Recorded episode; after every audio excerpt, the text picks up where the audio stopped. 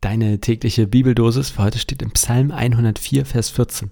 Du lässest Gras wachsen für das Vieh und Saat zu Nutz den Menschen, dass du Brot aus der Erde hervorbringst. Und aus Epheser 5,20 sagt Dank Gott, dem Vater, alle Zeit für alles im Namen unseres Herrn Jesus Christus.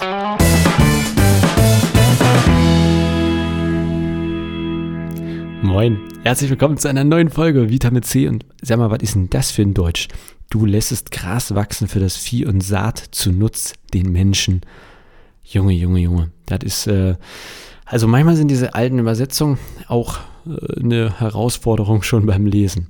Äh, wenn dir das auch so geht, ich kann dir nur empfehlen, einfach mal eine andere Bibel, also eine andere Bibel reinzuschauen.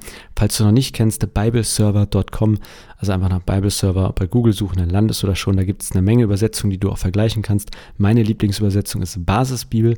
Ich finde die einfach am, ja, am einfachsten zu lesen oder am besten zu lesen und gleichzeitig ist sie aber auch aus meiner Sicht ausreichend gut und gut meint jetzt, jede Übersetzung versucht ja immer ein Spagat zwischen Einerseits, es wird ja aus dem Hebräischen oder Griechischen oder Aramäischen teilweise auch übersetzt, einerseits soll es ja ziemlich genau an diesem sogenannten Urtext sein und andererseits für uns heute verständlich sein.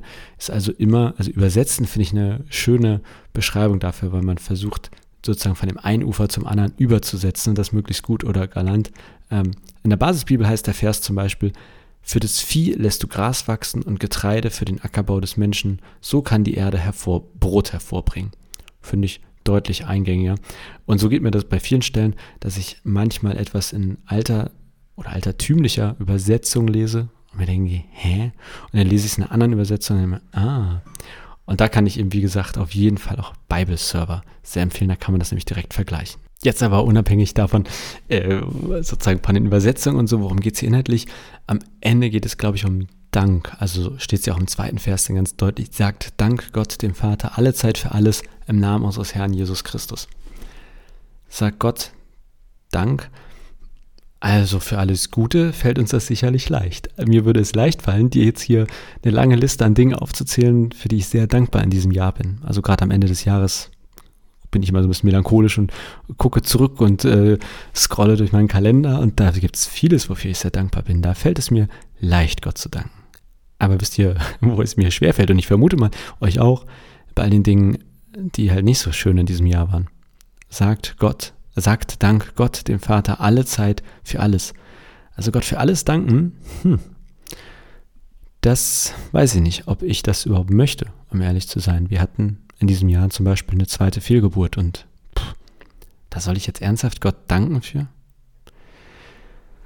Also das kann ich auf jeden Fall nicht und ehrlicherweise ja, ich glaube, ich will es auch gar nicht, ne? weil ich mir, also ich bin, nicht der Meinung, dass alles, was uns passiert, von Gott gelenkt oder geschenkt wird, sondern für mich ist Gott einer, den ich auch anschreien kann, wenn es doof ist, wenn alles ätzend ist, dem ich sagen kann, was, was ich nicht mag, was mir nicht gefällt. Und ich, also das ist für mich auch nicht unbedingt Ausdruck einer gesunden Beziehung, wenn ich, egal was mir passiert, immer dankbar dem anderen bin. Also wenn ich jetzt an Trixie denke, ist ja auch nicht immer alles gut sozusagen. Wir haben, man, ne, man hat ja auch mal irgendwie kleinere Konflikte. Wir haben ja zum Glück selten große Konflikte, aber ich kann ja auch nicht immer alles gut finden, so was der andere macht, sondern ich finde, das gehört ja auch dazu, dass man ehrlich zueinander ist und sagt, du, das tut mir gerade nicht gut oder das verletzt mich oder das ähm, gefällt mir nicht, anstatt, hey, super, danke dir.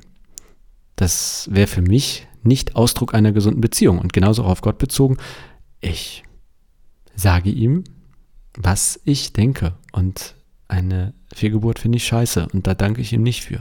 Und ich bin auch kein Fan davon, dann hinterher zu sagen, naja, da hat man ja dieses oder jenes gelernt. Ja, natürlich kann auch aus schlechten Dingen etwas Gutes werden, aber deswegen müssen sie mir nicht zwingend geschehen. Also, ihr merkt vielleicht, oder du merkst, ich hadere etwas mit diesem zweiten Vers, Gott für alles zu danken. Ähm, und vielleicht eine Einladung für deinen Tag, darüber auch mal rumzukauen. Wie ist das bei dir und den und danken, also mit Blick auf Gott. Ich würde ja auch unterstellen, dass es auch zumindest den meisten leichter fällt, Gott für die schönen Dinge zu danken, aber spätestens mit den schwierigen Dingen. Wie ist das? Dankst du Gott? Brüllst du ihn an? Schreist du ihn an? Vielleicht ja auch etwas für den Austausch mit den Menschen um dich herum zu dem Thema, sollte man Gott echt immer alle Zeit für alles danken oder ist es nicht auch völlig okay, wenn es Zeiten gibt, Momente, Situationen, Erlebnisse, wo man ihm nicht dankt? Das zum Rumkauen für den heutigen Tag, der hoffentlich schön wird und äh, wenig Grund zum Meckern gibt. Und dann hören wir uns bestenfalls morgen wieder. Bis dann.